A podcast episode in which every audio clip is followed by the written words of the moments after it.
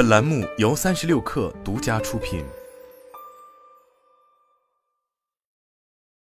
大脑有自己的一套运行方式，理解大脑的神经科学，可以让你更好的让它为你服务。本文来自编译，希望对您有所启发。几个月前，我洞察到自己之所以能够得出你将读到的这些结论，是因为我有工程、神经科学和商业的混合背景，这是一条非常特殊的路径。我希望在读这篇文章的几分钟里，你可以学到对自己的生活极有价值的东西。无论你的教育水平或智商如何，都能将其应用到自己的生活中。作为产品经理、开发人员、数据科学家，我喜欢研究自己的大脑，就像运动员喜欢研究自己的身体一样。我不遗余力的去学习那些能帮助我充分发挥潜能的东西。在这个过程中，我学到了很多东西。我想在这篇文章中与你们分享。一大脑在联想学习时效果最好，一切都要从学习新东西开始。所以，最先要开发的最重要的大脑技巧是提高记忆力。你是否曾经有意识的问过自己，如何才能更好的学习？如果是我问你，学习的目的是什么？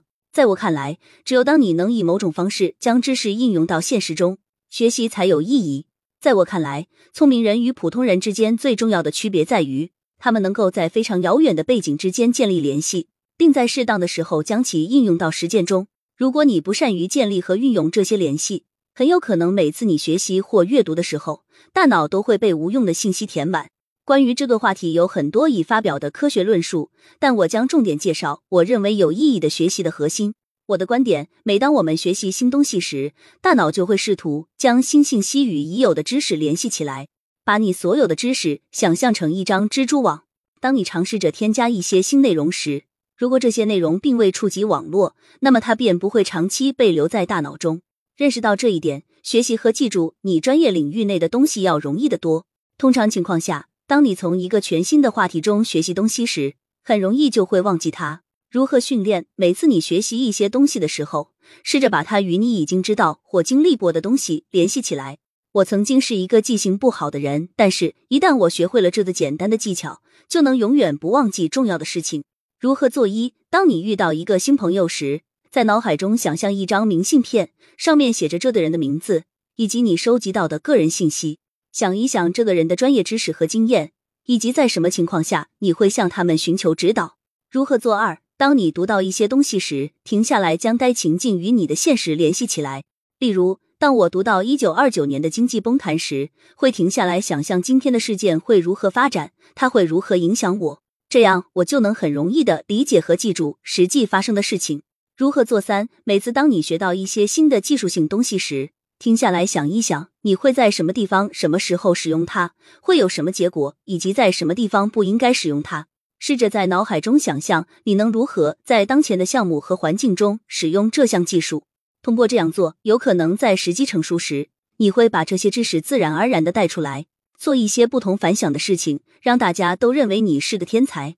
最后一个例子将我们引向下一个你应该使用的神经科学技巧。二、阅读与思考是相辅相成的。阅读、思考重复。阅读只是学习过程的一半。我想每个人都知道阅读的好处，但是每个人都知道思考的好处吗？大量阅读就足以让你成为一个聪明的成功人士吗？我曾经听人说过，当你读书时，是在用别人的头脑思考。这是非常重要的，尤其是如果对方在这个话题上比你更聪明。但是我通过自己的经验发现，用自己的头脑思考和阅读一样重要，否则你就无法利用自己接收到的信息。比我更了解这一点的人是比尔盖茨，他将阅读作为一种工具，在世界上创造出了非凡的影响。除了大量阅读，他还做了什么与众不同的事情呢？据我所知，至少有一件事，他会把自己的思考写下来。很久以前，我的一个朋友告诉我，比尔盖茨在读书时会做大量笔记，总结并写下自己的想法。比尔盖茨所做的不仅仅是在书上写写画画，他所做的是一从书中提取信息，二在脑海中组织信息，三讨论和实践，最后自学。他脑海中发生的一切与科学家建立的最新学习金字塔很相似。你现在会花几个小时阅读书上的旧笔记吗？完全没有必要。在写作笔记的过程中，这些知识就已经储存在你的大脑中了。还记得神经科学的第一个技巧——联想学习吗？打起笔写字的机械动作，本身就是一种强化学习的方式，因为你的大脑在神经运动激活的同时处理了这些想法。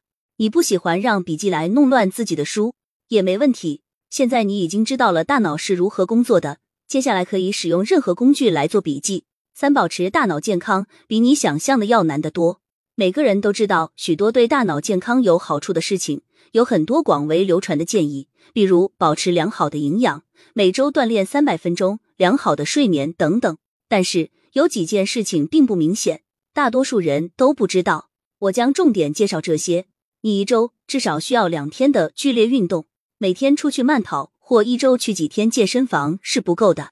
大脑有微小的毛细血管，深入到结构中，无法在常规运动中输送足够的营养和氧气。只有剧烈运动，如踢足球或打网球，才会使你的身体处于高动脉压力和高心率的状态。血液才能到达这些细胞。不要转动着脖子睡觉。大脑中有一种叫做脑脊液的东西，这种液体可以冲刷掉大脑产生的一些废物。大部分的冲刷过程是发生在睡觉时的。脑脊液通过颈部的脊椎流向大脑。如果你有转动脖子睡觉的习惯，不仅会产生颈柱问题，而且还会阻止这种液体正常流动和发挥它的作用。早晨避免贪睡。当你的生物钟在早晨触发时，身体会向大脑传递大量的激素，帮助它启动一天的引擎。如果你打盹，然后再睡五分钟，身体就会试图让血液中充满其他有助于睡眠的激素。如果你频繁的这样做，大脑利用这些激素的能力就会下降。你会发现自己扰乱了身体的一个非常重要的机制，这会产生非常严重的后果，比如焦虑、抑郁和阿尔茨海默病。了解一下什么是睡眠卫生。我很惊讶，有那么多人不知道或不关心自己的睡眠卫生。简而言之，睡眠卫生是一套帮助你拥有良好睡眠质量的习惯。大脑会为睡眠产生褪黑素，这是一个非常缓慢的过程，通常从下午四点开始。如果我们想在晚上十点开始睡个好觉，大脑必须在下午结束时就开始准备。所以，要想睡个好觉很难，这是我们需要积极努力的事情。